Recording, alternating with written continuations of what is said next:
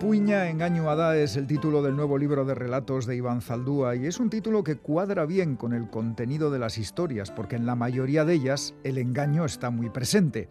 Hay personajes que engañan a otros y personajes que se engañan a sí mismos para no tener que reconocer sus contradicciones o sus íntimas traiciones. Reflexión, imaginación, observación, crítica, quizá autocrítica social Ironía, sabiduría y mala leche se unen en este libro en el que el autor regresa a su género más amado, el relato breve.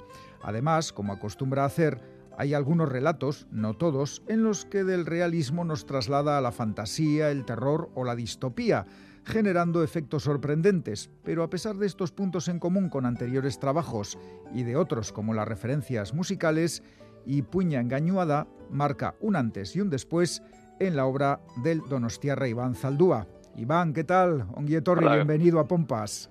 Hola, ¿qué tal? Bueno, como decíamos, con este libro abres una nueva etapa, algo que se aprecia, por ejemplo, en la forma de cerrar los cuentos, ¿no? Sí, bueno, yo creo que es un libro que está menos basado en, lo que es el final así sorpresa también yo creo que tiene que ver un poco con, la longitud de los cuentos, que es un poco mayor eh, en general de lo que suelo acostumbrar, y entonces, pues bueno, eso te, te obliga, digamos, a trasladar el peso de las historias, a repartirlo mejor, ¿no? A lo largo de, del relato, ¿no? Y a buscar más la intensidad que, que el final sorpresa, aunque, en fin, eh, sigo también haciendo cosas de esas porque, bueno, uno tiene su, su historia y uno tiene sus obsesiones y uno tiene su su digamos su genealogía cuentística y bueno es difícil huir de, de todo eso, ¿no? Bueno, aquí está conmigo Chani Rodríguez, que tiene también preguntas para hacerte sobre Ipuña Engañuada. Sí, bueno, pues mira, abundando en, en, el mismo tema, en el antes y el después, no sé esto que voy a comentar qué importancia tiene, pero sí que hemos notado también que los relatos en general son más largos de lo que eran en otros trabajos anteriores tuyos. Sí, sí, bueno, yo es, quiero decir que el, eh, me he dado cuenta que mi, mi, bueno, el espacio mío más en el que me muevo más cómodo siempre ha sido un poco, pues el de entre las tres, cinco páginas, ese es el tipo de cuento que, he practicado más, eh, que he escrito más, ¿no? Y, y bueno, he escrito también de esos en estos últimos años, ¿no? Este, es, este libro es el fruto del trabajo de los últimos cuatro años, más o menos, ¿no? Y, bueno, he hecho un poco de todo en esa época, ¿no? Claro, yo no, escribo libros de cuentos en sí, así totalmente trabados y con un, y con un eje y con una historia eh, que, los vertebre, ¿no? Sino que, bueno, pues para mí cada, cada cuento es un mundo, es una novela, ¿no? De alguna manera en miniatura. Y entonces, pues bueno, eh, al final lo que hago es cuando en un momento dado tengo ya unos cuantos, pues me empiezo a plantear eh, si con ellos eh, alguna recopilación, ¿no? Que es lo que sería mi tipo de libro de relatos o, no, ¿no? Y, esta vez pues sí que me di cuenta de que eh, había tendido a escribir algunos más largos y entonces de alguna manera al hacer la selección que va luego a parar al libro pues sí que aparté un poco los que eran más cortos, los que eran más del tipo que solía hacer eh, normalmente, ¿no? Y centrarme más en, en aquellos que son un poco más de una longitud un poco mayor pues bueno en los que porque me parecía que sí que traían algo diferente por una parte y luego por otra parte también me da la impresión de que quería contar más cosas no y bueno pues la manera de hacerlo ha sido pues eh, escribir más más largo. ¿no? Iván, ¿y por qué crees que han surgido esos cuentos más, más largos? Porque ha habido ese cambio, digamos, en el, no sé si esto es muy pedante, en, en tu aliento narrativo. Quizá ni lo sepas. Sí, bueno, esas cosas, claro, luego haces las teorías a, posteriori y yo creo que ahí nos mentimos un poco los, los escritores, ¿no? Entonces, eh, ya te digo, yo creo que era eh, mm, eh, insulfarles un poco más de aliento porque quería hablar de más cosas no de las que de las que los cuentos eh, tratan no pues yo qué sé en un cuento como como Chío no que es en fin, sobre Twitter de alguna manera pues ahí sí que hablo de engañarnos a nosotros mismos pero también hablo también de, de la del, conflicto vasco y hablo también de cuestiones como son, pues bueno, las, en fin, este tipo de vacaciones, digamos, masificadas que, que de turismo masificado que hacemos hoy en día, ¿no? Entonces, para ese tipo de cosas, o en el último sobre todo, ¿no? En el que, y puña adulterio, en el que, bueno, pues sí que intento hacer un poco pues eh, por una parte una teoría del cuento, de qué es para mí escribir un cuento y hablar un poco del, del cuento en el contexto de la literatura vasca, pero al mismo tiempo pues quería hacerlo de una manera ficticia eh, en el que digamos la teoría que estaba intentando desarrollar en la parte ensayística del cuento pues luego la aplicara ¿no? y, y intentar hacer un cuento siguiendo esos mismos bueno preceptos ¿no? que estaba de alguna manera comentando. ¿no? Entonces yo para, para todo eso sí que me he dado cuenta que necesitaba más páginas. ¿no? Pero bueno, ya te digo que eso es algo que de alguna manera eh, lo vi cuando me junté con la carpeta de los cuentos que había ido acumulando en estos años y, y, vi que no pues bueno eh, qué tendencia había ahí no entonces ya luego ya empiezas a trabajar ya digamos ya sobre el sobre lo que va a ser el libro, ¿no? Y entonces, pues bueno, si eliminas algunos cuentos, en fin, ¿no? Eh, eh, apuras otros, los, los mejoras, en fin. Y Puña Adulterio Ada, que bueno, lo acabas de, mencionar, tiene 30 páginas, de hecho, que hablamos de cuentos extensos. Eh, no sé yo si podrían calificarlo, si debo calificarlo como un cuento, como un ensayo o como una mezcla entre ambas cosas. Bueno, yo, eh, yo diría que sí, es incluso más largo. que A ah, más de 30. ah, son, como, pues. son como 70. se, me, se me hizo corto, Iván. sí, Somos de pues, letras.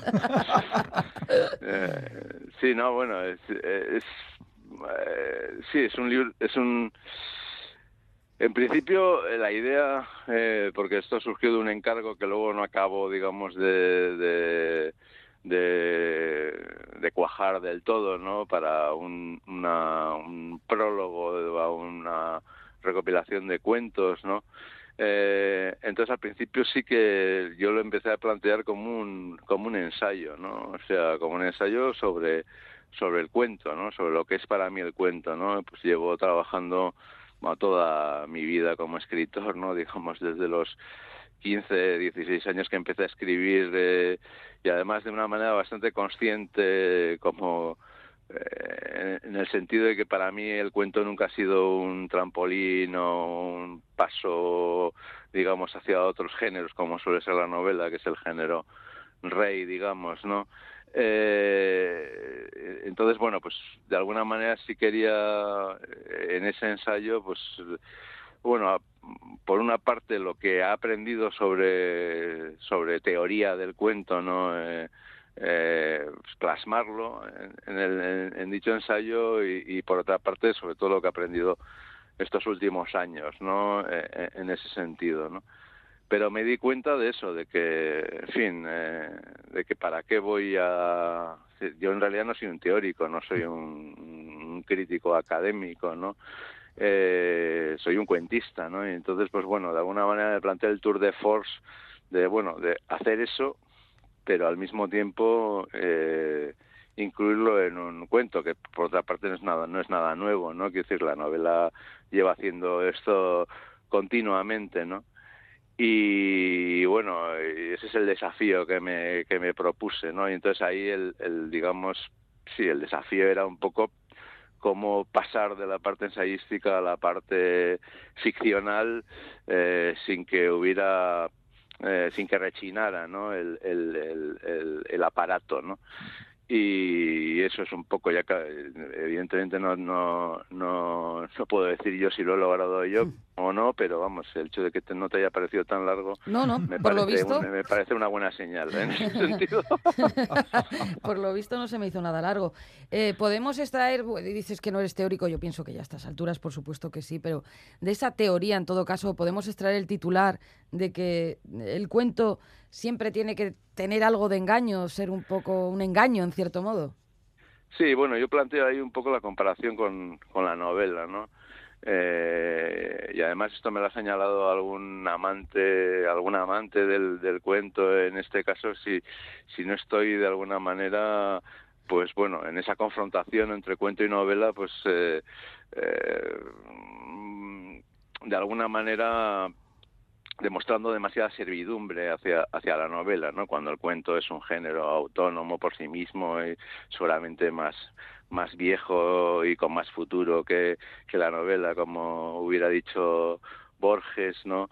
Eh, y pero pero bueno pero yo lo que vengo a plantear ahí es un poco eso, ¿no? Que el, cuento que practicamos hoy en día, ¿no? Que es por otra parte muy diverso, ¿no? Pero sí que, aun teniendo unas, unas raíces muy, muy profundas, ¿no? En, en lo que es la narrativa breve tradicional, ¿no? La de toda la vida, eh, pues bueno, sí que es un género que tal y como lo conocemos hoy surge pues, en el siglo XVIII, en el siglo XIX, muy en confrontación no con la novela y muy influida por lo que está pasando en, todo el, mundo de la novela y en ese sentido, pues bueno, yo creo que hay que, eh, es una de las cosas que, que quería yo, eh, bueno, subrayar, ¿no? En, en, en, la parte ensayística, ¿no? Y, y claro, eso es, es, lo que me ha llevado, yo creo, a, a, que la longitud sea mayor y que se parezca más a una novela, aunque no deja de ser un cuento, porque un cuento para mí es algo que se puede leer de una sentada y esto es eh, algo que se puede leer de una sentada sin mm. ninguna duda. en, el, en el libro incluye relatos, lo decíamos en la presentación, de distintos géneros. Hay eh, fantástico, casi terror, y también pones el dedo en las contradicciones, en la distancia que hay entre lo que defendemos y lo que hacemos. Por ejemplo, eh, ese cuento que se titula Chío, Sí, sí, ese es uno de ellos, ¿no? En el que, sí, bueno, en fin, eh, pues bueno, eh, de alguna manera esa hipocresía que, que todos solemos tener en las, en las redes sociales de, enseñar, bueno, nuestro lado nuevo, bueno, nuestro lado más eh, comprometido y combativo, mientras estamos haciendo cosas que no que no son tan buenas o no son tan comprometidas o, combativas, ¿no? Eh, pues yo creo que eso está ahí. Eh, también ese tipo de contradicciones eh, aparecen en otros cuentos, como puede ser, en fin, Escola Segregación, ¿no? Que es sobre la segregación escolar. No es solo sobre eso, no hay más cuestiones metidas ahí, pero bueno, ahí yo creo que también ese tipo de contradicciones se ven, ¿no? O, en otro cuento como es eh, Taller en Océano, después del taller literario, ¿no? En el que, pues bueno, los principios, digamos, literarios, ¿no? Eh, sobre cómo hacer ficción, eh, pues de alguna manera se ven autotraicionados, ¿no? Por el, por el escritor que aparece ahí, ¿no? Entonces, bueno, sí, yo creo que hay bastante, hay bastante de eso, sí.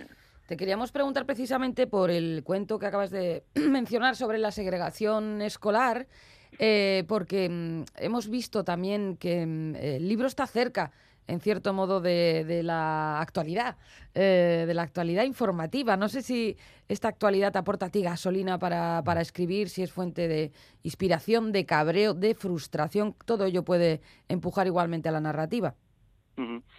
Sí, bueno, yo bueno, haciendo un repaso de lo que de lo que ha sido mi producción literaria en estos años y bueno, eh, sobre todo cuando hice la recopilación sobre sobre cuentos de sobre el conflicto vasco, ¿no? Eh, digamos, eh, pues, pues, como si todo hubiera pasado, ¿no? Que luego salió también en euskera ahí, con algunos cuentos más, ¿no?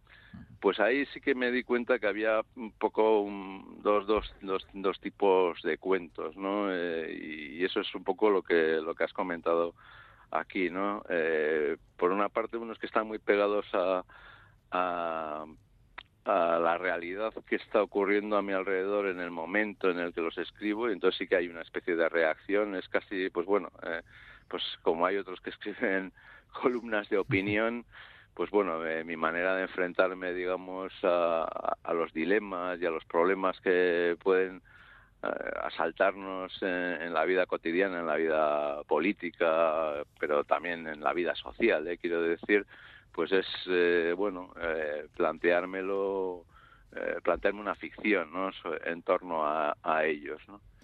Y luego hay otro tipo de cuentos, digamos, eh, eso, en las que yo creo que la distancia temporal y la reflexión tiene más que ver, ¿no? O sea, yo todavía tengo cuentos en la cabeza desde hace 20, 25 años a los que les estoy dando vueltas, pero todavía no he encontrado la manera de, plasmarlos bien eh, en la ficción. Y entonces pues bueno pues los tengo ahí no y en un momento dado pues eh, igual saldrán no entonces bueno yo creo en las dos cosas no en, en la literatura mm, como reacción inmediata pero también en, la literatura como forma de reposar no lo que lo que lo que ocurre y, y darle una vuelta cuando llega el momento ¿no? Bueno, pues ese ha sido un buen resumen del estilo literario de Iván Zaldúa, nuestro cuentista favorito aquí en Pompas de Papel. Y Puña Engañuada, la última obra de Iván Zaldúa publicada por Elcar. Iván, como siempre, es que ricasco por estar en Pompas de Papel y, y hasta la próxima. Bueno, gracias a vosotros. Agur, Iván. Agur.